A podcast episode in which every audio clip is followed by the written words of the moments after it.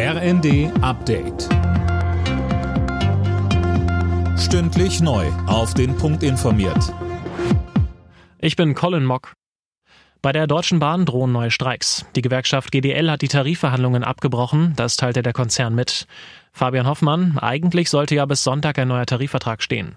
Ja, das war zumindest der Plan, doch die GDL beharrt weiter auf ihrer Kernforderung der 35-Stunden-Woche und da will sich die Bahn nach wie vor nicht drauf einlassen. Von der DB heißt es, man sei in den Gesprächen an die absolute Grenze dessen gegangen, was finanziell und personell möglich ist. Was genau das bedeutet, ist nicht klar. Auch die GDL wollte sich nicht konkret zu den Verhandlungen äußern. Wann und ob jetzt wieder gestreikt wird, ist noch nicht bekannt.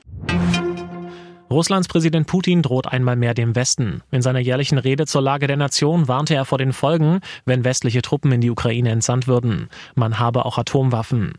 Kurz vor den Präsidentschaftswahlen, die keine richtigen sind, machte Putin außerdem große soziale Versprechen.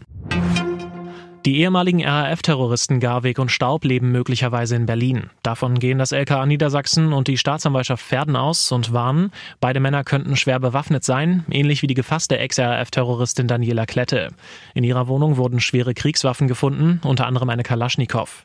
Koray Freudenberg von der Pferdener Staatsanwaltschaft sagt, Dieses zeigt auch, dass wir es eben halt nicht um eine nette Dame, die Nachhilfe gibt, äh, zu tun haben, sondern es handelt sich hier eben tatsächlich um eine Person, die in einem normalen Leben lebt, aber eben jederzeit auf solche Waffen zugreifen kann, um sie zur Begehung von schwersten Straftaten zu verwenden. Mit dem anstehenden Frühling gehen auch die Grippezahlen in Deutschland zurück. In der letzten Woche zählte das Robert Koch Institut knapp 18.000 neue bestätigte Fälle, 5.000 weniger als in der Vorwoche. Betroffen sind aber weiter alle Altersgruppen. Auch beim RS-Virus deutet sich laut dem RKI ein Rückgang an.